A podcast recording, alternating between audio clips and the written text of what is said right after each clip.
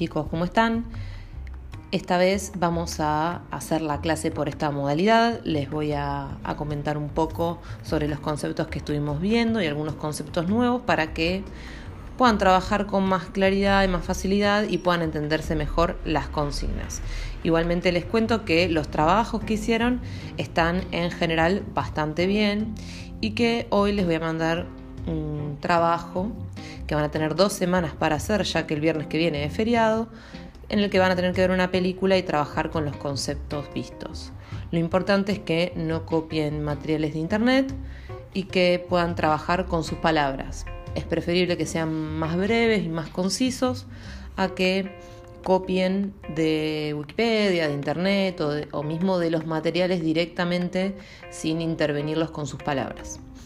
Nosotros en las clases anteriores que tuvimos por el campus virtual estuvimos trabajando con el modelo capitalista y el modelo socialista, que son cosas que trabajamos el año pasado y que esta vez las retomamos en forma de repaso. Por eso las notas que fueron teniendo eh, y las devoluciones que les fui haciendo eran en general conceptuales. Este nuevo trabajo sí va a tener una nota numérica.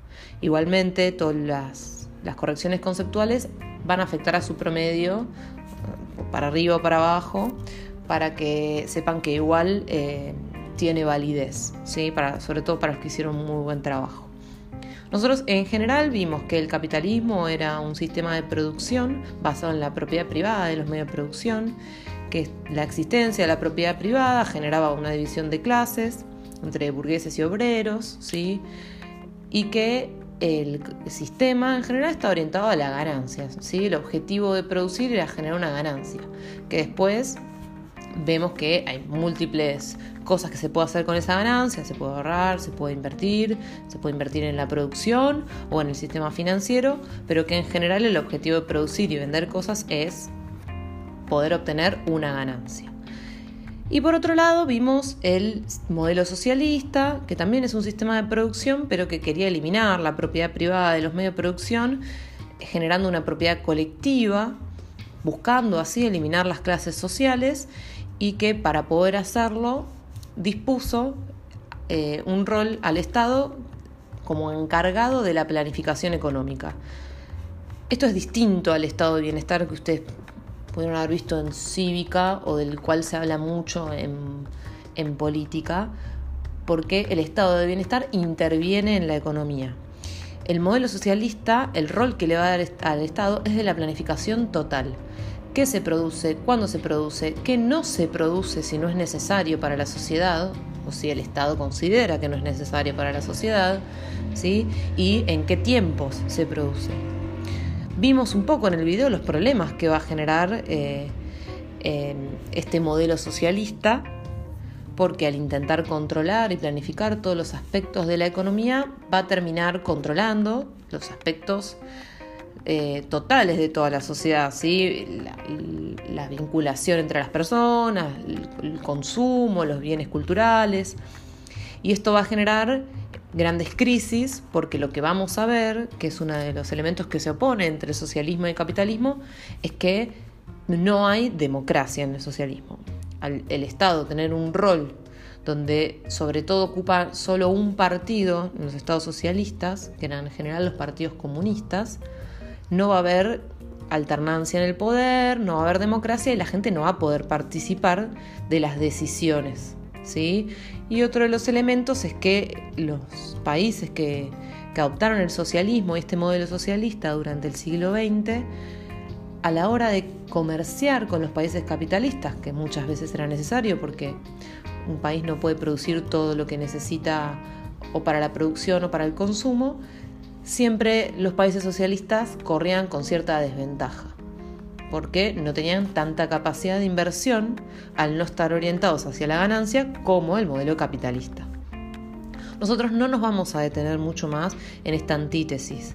La antítesis nos servía para poder recordar un poco lo que trabajamos el año pasado y poder entender mejor cómo se transforma el capitalismo a finales del siglo XX, principios del siglo XXI, a partir de la derrota del modelo socialista. ¿Sí? Empezando un poco con este tema, nosotros vimos ¿sí? que el capitalismo se va a consolidar al mismo tiempo que se consolida una corriente de ideas que es el liberalismo. El liberalismo como surge, surge como una corriente de ideas que va a defender la libertad de los individuos ante todo. No solo en la economía, sino en todos los demás aspectos de la vida de los individuos. Es decir, que el individuo es lo central y que su libertad es una, una propiedad que no puede ser renunciada.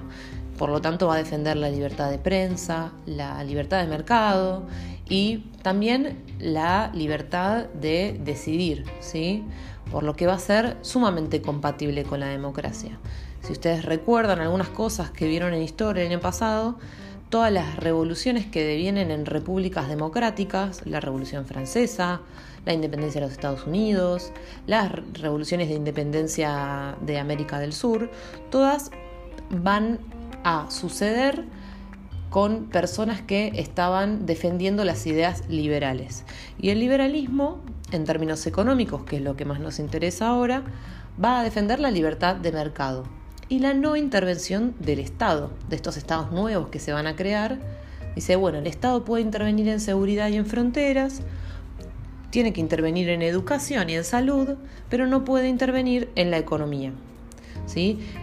Estas ideas liberales se van a ir transformando a lo largo del tiempo. Vamos a ver que cambia el contexto, cambian las ideas y que con la crisis de los estados de bienestar, el liberalismo va a radicalizar un poco más ciertas ideas con el llamado neoliberalismo, donde dice que el Estado tiene que participar todavía menos de los aspectos en los que habilitaba el viejo liberalismo.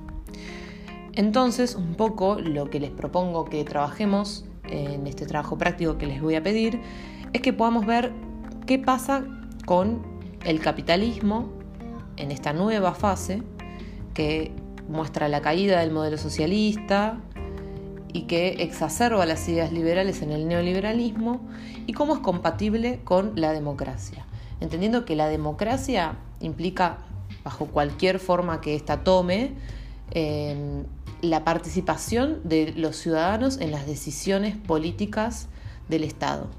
Esto puede ser a partir de una democracia electiva, una democracia directa, una democracia colegiada, ¿sí? distintos tipos de democracia, pero ustedes ya vienen trabajando en Cívica el concepto de democracia, eh, qué tanto podemos decidir o no los ciudadanos bajo estas nuevas características que adopta el capitalismo o no. La idea es que vean una película que se llama La Doctrina del Shock de Naomi Klein y que puedan sacar sus propias conclusiones. Lo que me interesa es que ustedes usen los conceptos Em, vistos en clase, en los videos y los que les fui contando en, este, en esta especie de podcast que les grabé y que puedan sacar sus propias conclusiones, siempre y cuando justifiquen con todos los materiales dados. ¿sí? Es importante que ustedes justifiquen para yo poder ver que efectivamente están entendiendo los conceptos que estamos trabajando. Eh, cualquier duda ya saben que me pueden escribir al chat y vamos a seguir con esta modalidad de audios, ¿sí? porque la profe no tiene disponibilidad de cámaras eh, funcionando eh, y espero que cualquier duda que tengan no duden en escribirme. Nos vemos la próxima.